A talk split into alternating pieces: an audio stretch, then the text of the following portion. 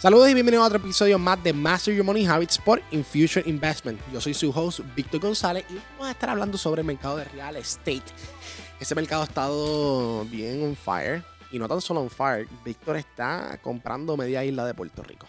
Este, así que nada, estamos también desarrollando varias cositas, ¿no? No quiero hablar mucho porque no quiero, a mí no me gusta hablar hasta que las cosas no estén todas terminadas, así que nada, cuando terminen los proyectos míos, creen que, créeme que lo va a ver por todas las redes sociales porque lo vamos a estar compartiendo con todos ustedes el proceso. Ah, nada, antes de comenzar, ustedes saben que el, pasado año ha sido un pasado año difícil, ¿verdad? Pero también hemos presenciado un boom en algunos sectores, como el de real estate en los Estados Unidos a causa de la pandemia y los bajos intereses de la Fed. Dios mío, la Fed está regalando dinero.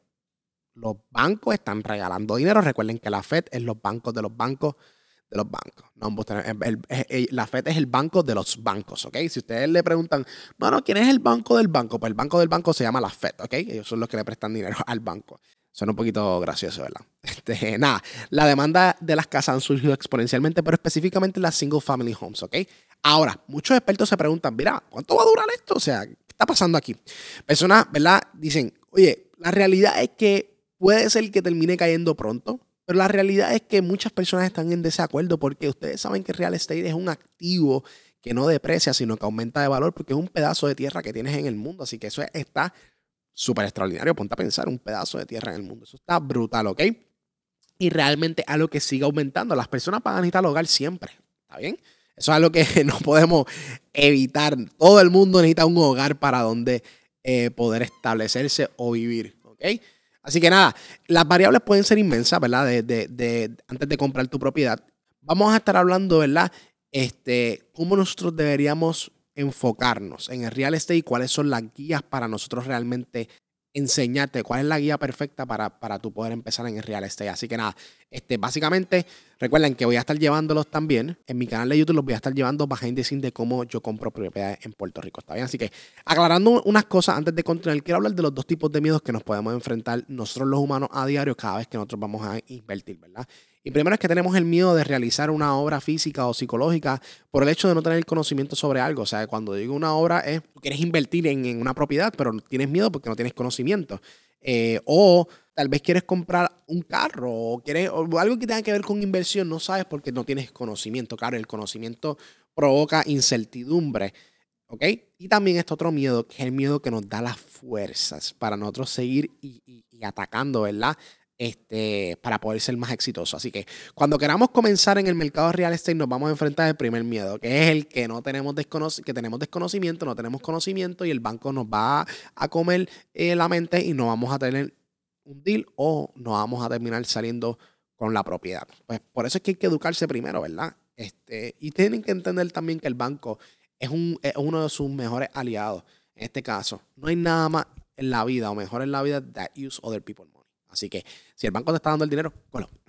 Así que eso es algo que, siempre quiero que lo tengan en, la mente. ¿Está bien? Así que te quiero dar un par de soluciones para que puedas ir perdiendo ese miedo y lo vayas soltando, lo vayas soltando, porque los miedos hay que soltarlos. Esas malas vibras hay que soltarlas, tienes que sacarlas de tu mente, porque eso está ahí, pero no está dándote nada positivo, ¿está bien? Así que saca todo eso y lo primero que vas a hacer es hacer una precualificación de una propiedad, una precualificación te va a ayudar a filtrar, o sea, necesitamos un filtro, necesitamos un embudo el cual nosotros podamos trabajar, ¿verdad?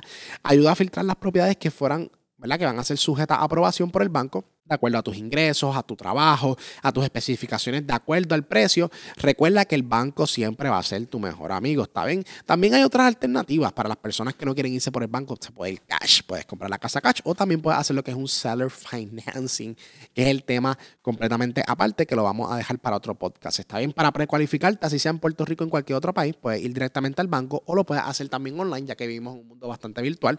Este, así que esa es otra alternativa. Dos, tienes que hacer un estudio de mercado, tienes que ir a Silo o a un site de preferencia para ver cuáles son las propiedades que cualifica e instruyendo también el área en el cual vas a comprar para saber qué es lo que tú quieres. ¿Quieres rentar a, largo plazo? ¿Quieres rentar a corto plazo? ¿Quieres hacer plan 8? O lo que vayas a utilizar, ¿está bien? Así que eso son cosas que van a estar dentro de tu plan de trabajo, ¿está bien? Otra cosa que es bien importante. Tienes que establecer relaciones. Las relaciones es lo más importante. Eso va a unir todos los pasos. Es el momento donde si usted tiene una relación con el banquero, el banquero lo va a ayudar y va a ser más flexible porque lo conoce. Está bien. Si usted va a un banco y no tiene una relación con el banco, pues es más difícil que te abran, que te lo aprueben. Está bien porque no te conocen. O sea, tienes que entender que el banco tú para ellos eres una persona que ellos no te conocen y te van a prestar dinero. So, básicamente ellos van a buscar cómo ellos pueden asegurarse de recuperar ese dinero.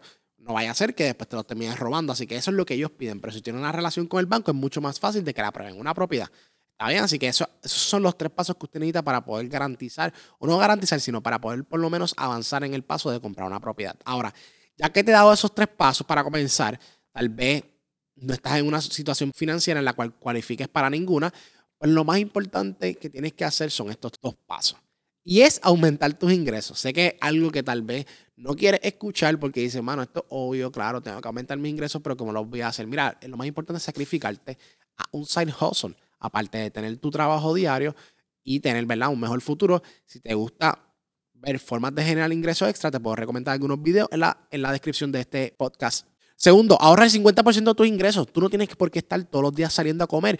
Comes ramen. Bueno, ramen no es la mejor opción, ¿saben por qué? Porque también puede dar, este, eh, puede dar cáncer. Pero nada, eh, pueden comer cosas que no necesariamente involucren que usted salga de su casa este, a comer afuera y gastar todo su dinero. Así que ahorren el 50% porque eso le va a permitir. Usted quiere ir, usted quiere experimentar otra vida, tiene que hacer algunos ajustes, tiene que hacer ajustes, ¿está bien? Así que eso es bien importante. Yo sé que va a tomar un poquito de tiempo, pero los hábitos se van creando uno a uno, ¿está bien? Así que ustedes tienen que entender que, que su cerebro, ¿verdad? Al principio no le guste algo, pero después, si usted lo acostumbra a hacer rutinariamente, se convierte en un hábito. Después de esa rutina se convierte en un hábito. Y cuando está en un hábito, ¿verdad?